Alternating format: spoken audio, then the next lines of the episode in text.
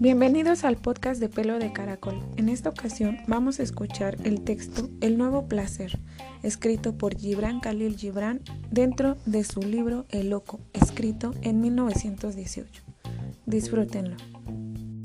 Anoche inventé un nuevo placer y me disponía a probarlo por vez primera cuando un ángel y un demonio llegaron presurosos a mi casa. Ambos se encontraron en mi puerta y disputaron acerca de mi placer recién creado. Uno de los dos gritaba, ¡Es un pecado! ¡Es un pecado! Y el otro, en igual tono, aseguraba, ¡Es una virtud! ¡Es una virtud!